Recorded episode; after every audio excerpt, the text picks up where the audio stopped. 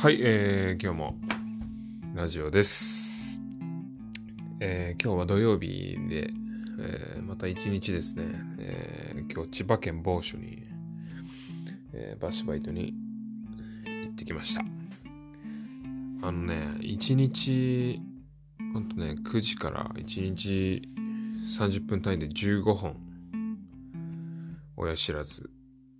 がまあほとんどですけど、まあ、たまにあの歯の移植の手術やったりね。あと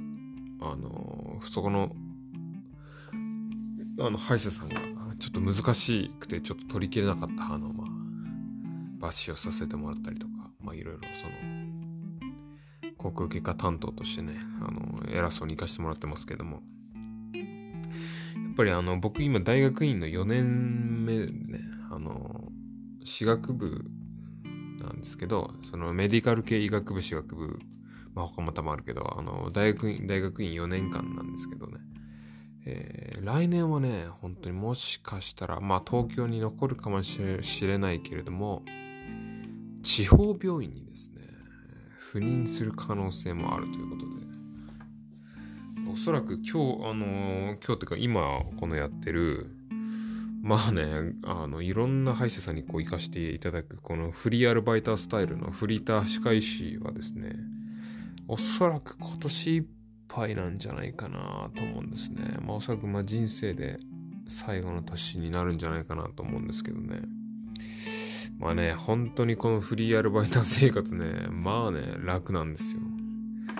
まあもちろんその分、あの、もちろんこう常勤で、あの、ちゃんと週5日、価値と同じところで働いてる方がお給料はいいんでしょうけど、まあ僕はまあ、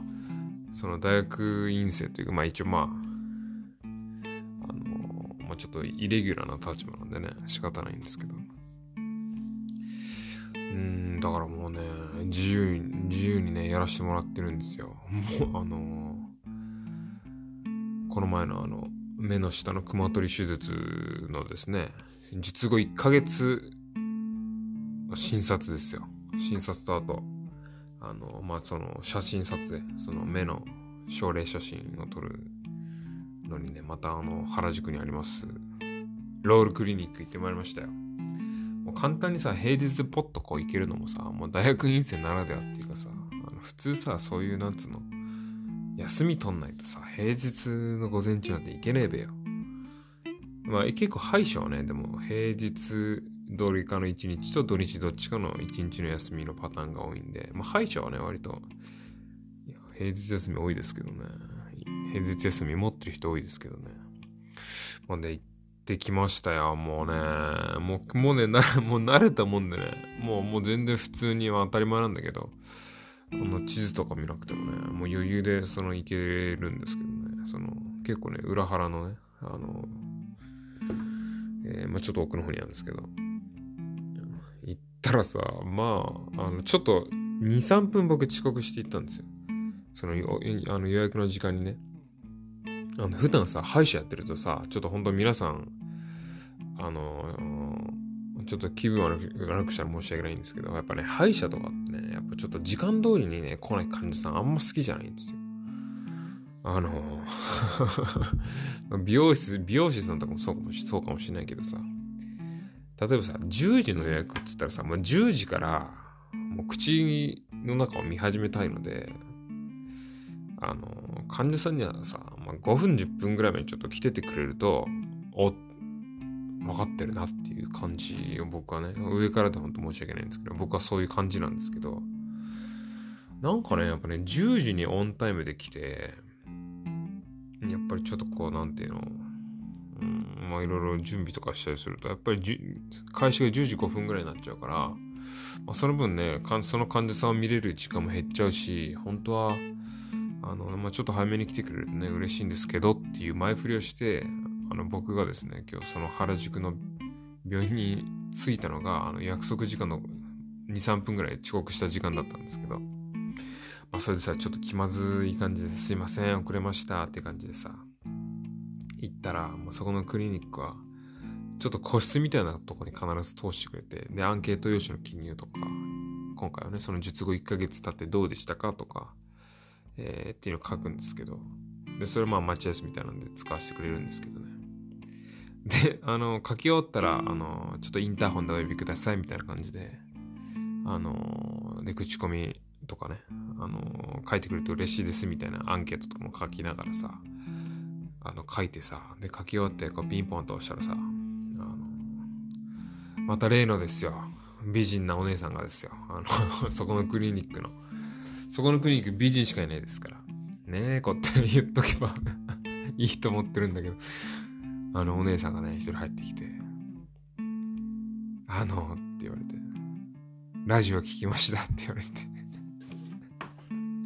あの、僕、その面のね、下の熊取り手術をそのしたした時に言ったんですけど、あまりにほんと衝撃的な体験で、いや、もちろんいい意味でですよ。あの良かったから、あの、僕ちょっとアマチュアラジオっていうかね、ちょっとポッドキャストで、細々とですね、やってるんで、ちょっと喋ってもいいですかってお名前出させてもらってもいいですかっていうことを言ったら、あのー、有名 TikToker の委員長にぜひぜひみたいな感じで言われたんで、まあまんまとね、その Twitter とかにこう、病院の名前タッグ付けしてさ、あの、いつも通り新しいエピソード公開されましたとか出してんだけどさ、したらもうまんまと検索したんでしょうね。あの聞かれちゃいまして、ラジオ。で、あの、その時、あの、僕そこのお姉さんたちがね、あの、まあ、さ、もうほんとピカピカのさ、なんか、病院でさ、あの、なんつうの、こう大理石が張り巡らされた、ほんと美容室みたいな病院ですごくこう、美しくてさ、で、受付のお姉さんもまあキラキラしてるからさ、あの、受付のお姉さんたちのこともあの、アンドロイドみたいなお姉さんみたいな話をしたんですよ。もうそういう例えしたんですよ。したら、そこの、あの、お姉さんにね、あの、アンドロイドでごめんなさいとか言われていやいやいやいやいや。もういい例えなんて勘弁してくださいっつって。もうすごい、あの、恥ずかしかったな。もうそこのお姉さんダメですよ。このラこのラジオ聞いたらもうやめてくださいよ。あの、あのちゃんとね、あの、あの、ちゃんと、こういうマイナーラジオじゃなくてね、ちゃんとあの YouTube 見てください。YouTube を。ねえ、なんつって。まあそうそうね、行ってさ、院長とお会いして、あ、1ヶ月良くなりましたねって言っていただいて。いや、確かに本当にその目の下のクマは物理的にまあ脂肪を取ってるから当たり前なんだけど、結構まあスッキリして、しさせていただいてですね。なかなか、あの、若返ったって言われたりするんですけどね。あの、やっぱりね、あの、その整形手術ってやっぱ賛否両論あると思うんですよ。あの、そのやっぱりこう例えば韓国がすげえ整形部分の時さ、まあ、結構ちょっと10年ぐらい前だけどもものすごい日本人叩いたんですよね。あのあのやっぱりこう親からもらった顔をいじるのは何事だと。ね。マイケル・ジャクソンもそうだけどもう原型をとどめてねえ人とかもいるわけですよ。まだどうなんだっていう話が、まあ、あるんですけど僕は確かにあの、まあ、ちょっと否定派ではあったんですよね。あの、そのナチュラルな顔をいじるっていうのはどうなんだっていうのもあるし、例えばほら、子供も生まれたらさ、あの、例えばさ、あの、あんまり可愛くない子がさ、佐々木希さんみたいに顔変えてさ、子供がさ、佐々木希さんじゃなかった場合さ、なんかさなんか子供からしたら、おかしいな、みたいな。あれ？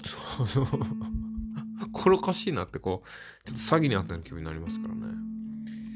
あの、遺伝子は嘘つかないですからね。まあだからちょっとそういうのもあってさ、ちょっと嫌だったんだけど、なんかね、僕の中で、あの、うがった考えなんだけど、その整形手術、許せる整形手術と、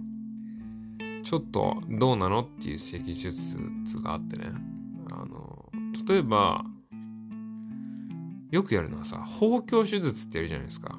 あの、シリコンをね、胸に入れて大きくするとかさ、こう鼻筋に何かを入れて大きくするとかさ、だからそういうことすると、その、なんつうの、自分の純度が下がるんですよね。例えば、100%僕、ね。で、僕がまあ、突然巨乳に目覚めてですよ。僕がね、胸にシリコン入れたと入れたとするじゃないですか。そしたら、その体の組成の数パーセントをそのシリコンに奪われるわけですよね。だから、その瞬間から僕は99%僕になっちゃうわけですよ。わかります？要するにその、だけど、例えば目の下のクマを取るとかね。あと、まあ、歯の矯正もそうですよね。その、要するに自分、その、例えば何かを除去するだったら、その、100%僕の値は変わらないわけですよ。矯正もそうですよね。矯正、まあちょっと歯を抜くけど、歯を抜くこともあるけど、別にそれは、あの、自分の純度としては下がらないですからね。だからその、なんつうの、自分の純度を下げない整形手術だったら僕いいんじゃないかなってちょっと思ってるんです。まあそれは僕もちょっとその、まあ結構歯科医師ってさ、ほら、あのー顎の骨を切ってこう下げたりとかもするからさ、そういう整形手術もやるから、ちょっとそう、なんつうの、ちょっとひいき目に見てんのかもしんないけど。まあでもそんな気がするんですよ。だから別に僕、二重整形とかもあるよと思うんですよね。あれ別にね、あの切ってるだけですからね。いや、だけどさ、もうなんかさ、アメリカのさ、女優さんとかさ、ひでえことになってる人いるじゃないですか。あの、日本で言うと平子理沙さんとかもそうですけど、なんか唇お化けみたいになってたりとかさ、ねえ、なんかちょっとそういうのはどうなのって思うんですけど、えー、ただですね、僕ヒアルロン酸普通にあの研究材料で使ってるんですけど、ヒアルロン酸はね、吸収されるんで、一時的に自分の純度が下がってもいつか戻るっていう、あの吸収されちゃえば100%自分に戻るっていう、ね、ちょっとそこのあれはありますけど、まあそんな感じでね、あの、術後1ヶ月診断を終えて、一応そこのロールクリニックね、その僕の熊取りしていただいた、えー、病院の、まあ、お勤めというかね、えー、診察はおしまいということで、